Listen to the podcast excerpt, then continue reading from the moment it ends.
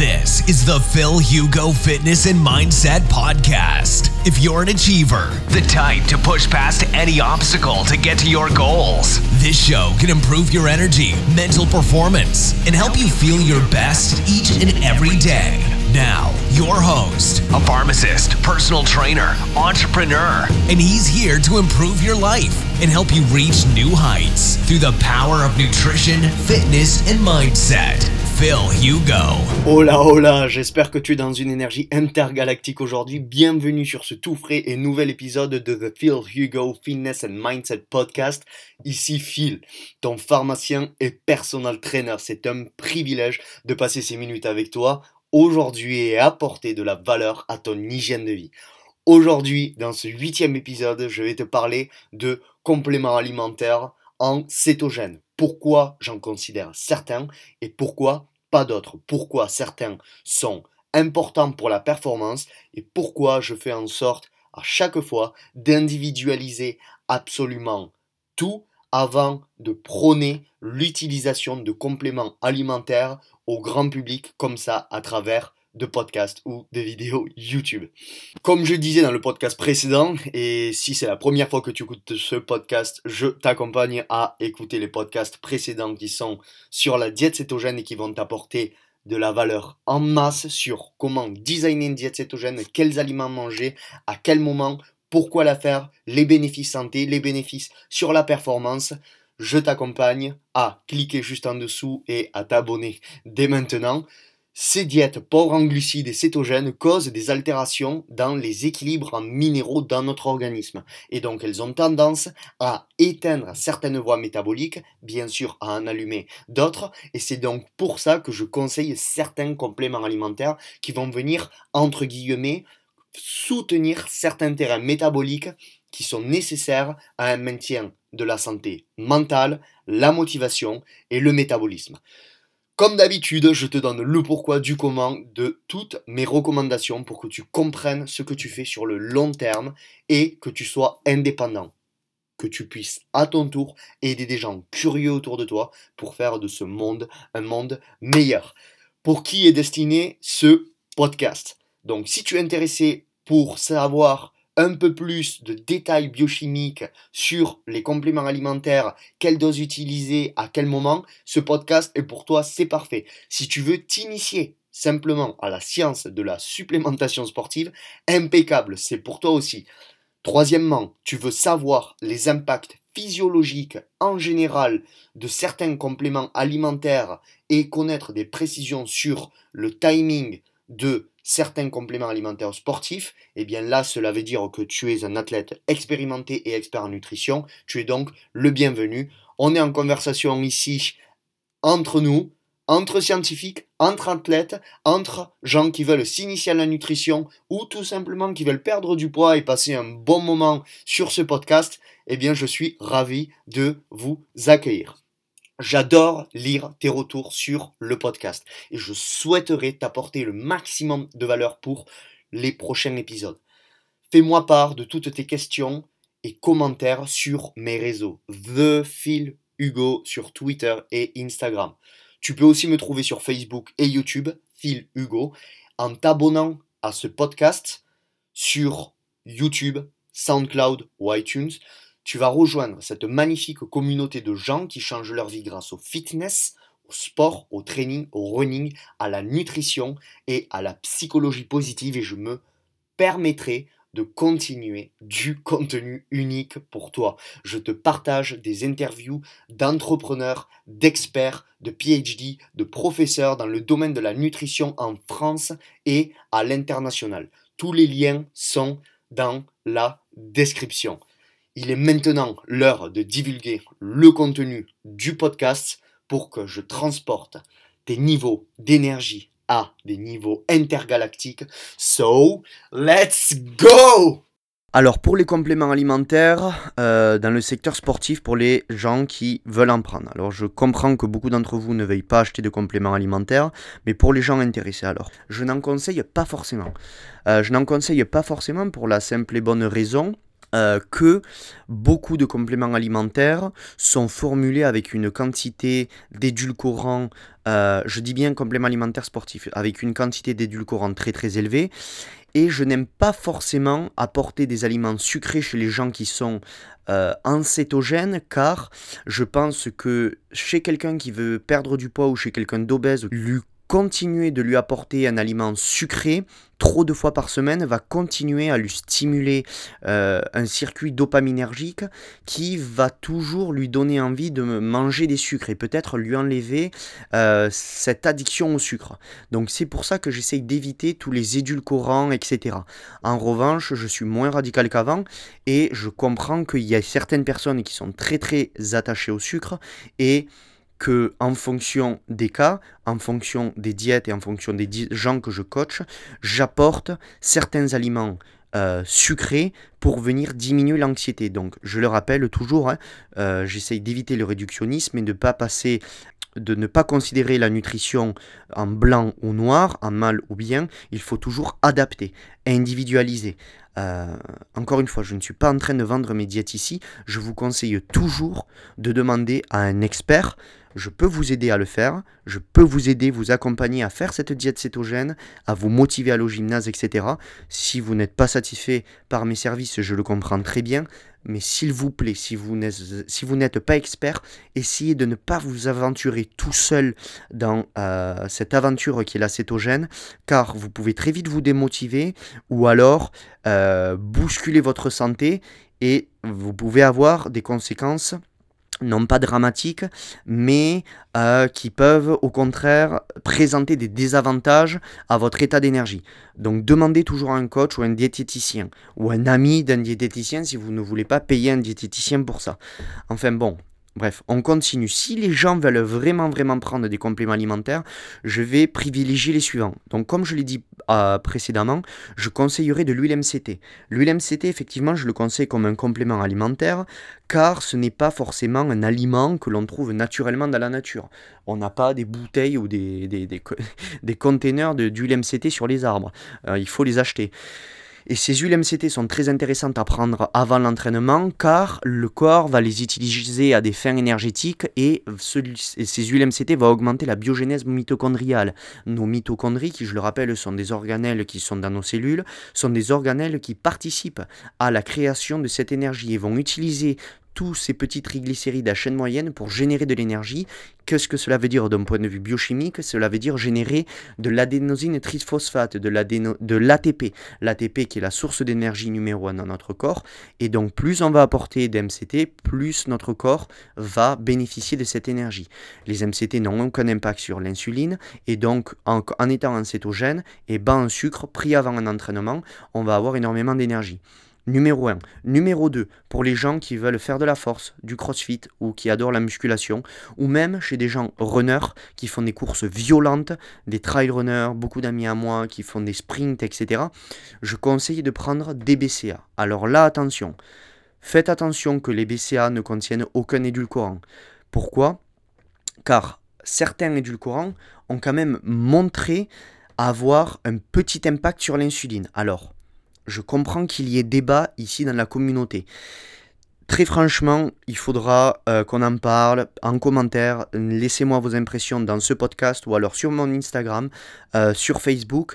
Et dites-moi ce que vous pensez de l'impact de l'insuline par ces compléments alimentaires, par ces édulcorants. Donc je le dis, l'acésulfamca, l'aspartame, le sucralose, etc.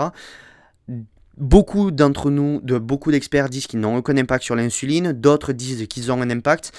Moi, je pense que dans les compléments alimentaires qui sont formulés par euh, des entreprises de compléments alimentaires sportifs, il y en a énormément pour masquer justement le goût des BCA, parce que les BCA, donc qui je le rappelle sont la leucine, la valine et l'isoleucine, ont euh, un goût absolument entre guillemets et entre nous euh, dégueulasse, d'accord?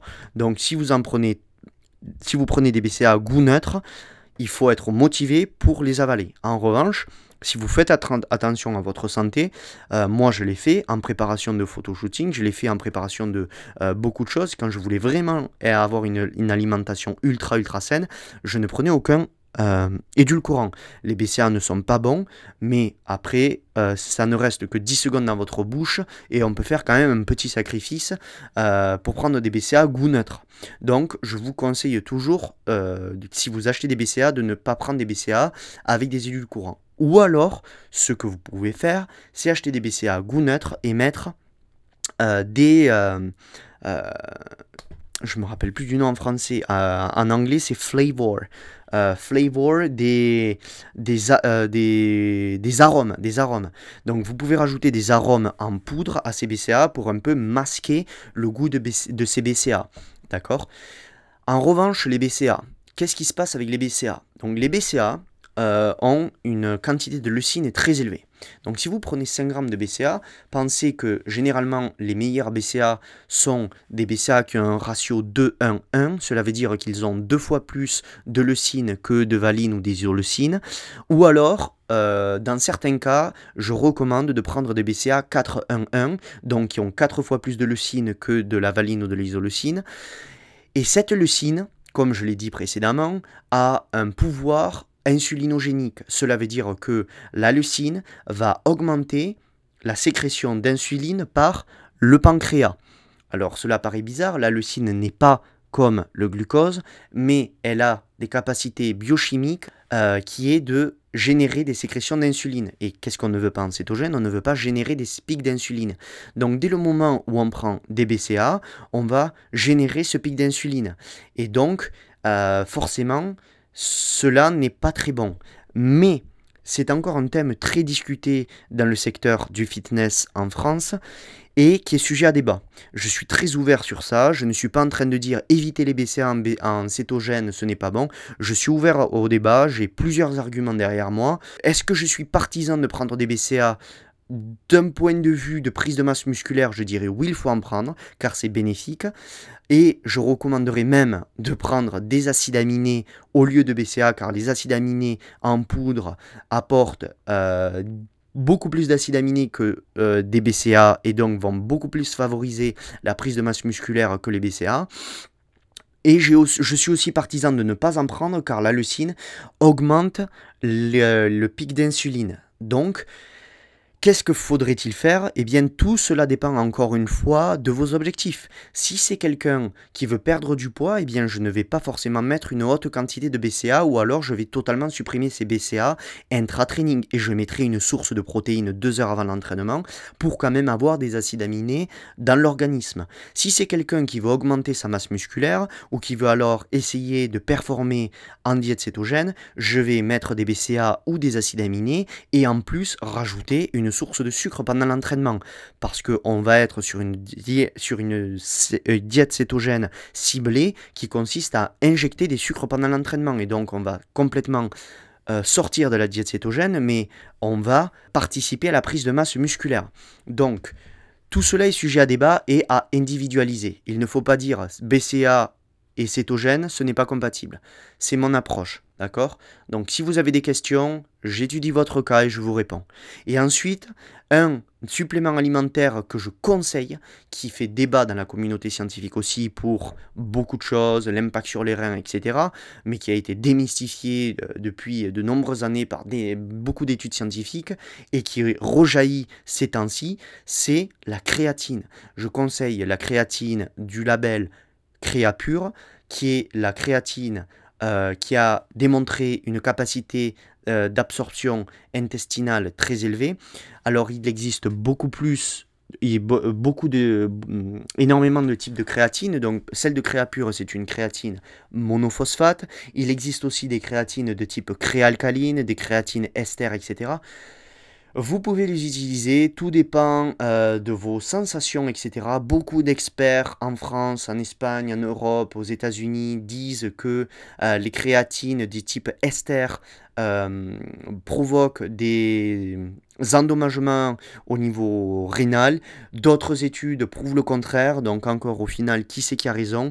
Euh, Faut-il euh, dire qu'une chose est mal et qu'une chose est bien? Je ne sais pas. Faites en fonction de votre sensation. Mais pour ma part, en tant que pharmacien, je recommanderais définitivement la créatine monophosphate. Donc je recommande après l'entraînement à hauteur de 5 à 10 grammes. Je recommanderais beaucoup plus 5 grammes. Et c'est encore à tester. Je ne dis pas qu'il faut prendre de la créatine seulement après l'entraînement. Chez des personnes, des personnes prennent la créatine avant un entraînement et ont une force spectaculaire. Beaucoup d'experts disent que la créatine va amener à une absorption du glucose au niveau du tissu musculaire en mm, attirant le glucose de la circulation sanguine vers le muscle et donc produire une hypoglycémie. Est-ce que cela est vrai chez tous les pratiquants?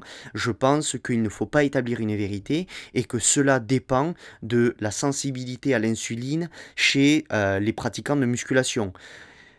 Je suis ouvert aussi aux gens qui me disent est-ce que Philippe, je peux acheter une créatine du type créalcaline car euh, elle a démontré une capacité d'absorption beaucoup plus élevée. Bien sûr, des études le démontrent. Euh, en revanche, je ne me ferme pas à ce type de créalcaline. Si une créalcaline euh, va, vous, va bien, et eh bien prenez une, une créatine de type créalcaline. En revanche, elle va être un peu plus chère. Si vous pouvez vous la payer, faites-le. Voilà. Ensuite, j'ai beaucoup de clients à moi qui me disent Philippe, je prends de la créalcaline euh, ou de la créatine monophosphate et je retiens de l'eau. Retenir de l'eau d'un point de vue fitness et esthétique, c'est avoir un aspect, je le répète, voilé. Avoir un aspect voilé, c'est avoir d'un point de vue physiologique de l'eau qui se situe entre les muscles et entre euh, notre peau, notre tissu cutané, donc dans l'espace interstitiel. Cela veut dire qu'il y a beaucoup de sodium et beaucoup d'eau interstitielle. Parce que c'est, je n'ai pas encore écouté beaucoup de podcasts ou de vidéos YouTube euh, qui disent que la créatine ne, euh, n'est pas retenue au niveau interstitiel. Euh, tout le monde dit oui, la créatine s'absorbe à 100% dans les muscles, mais je, pense que ce n'est pas vrai. Je pense que ce n'est pas vrai. Je, pense que tout simplement beaucoup de personnes n'ont pas une même sensibilité à l'insuline que des athlètes qui ont une shape, euh, une silhouette euh, super définie toute l'année, et que chez des gens qui ne tolèrent pas bien la créatine, ils vont retenir la créatine dans le tissu interstitiel et donc vont avoir un aspect voilé.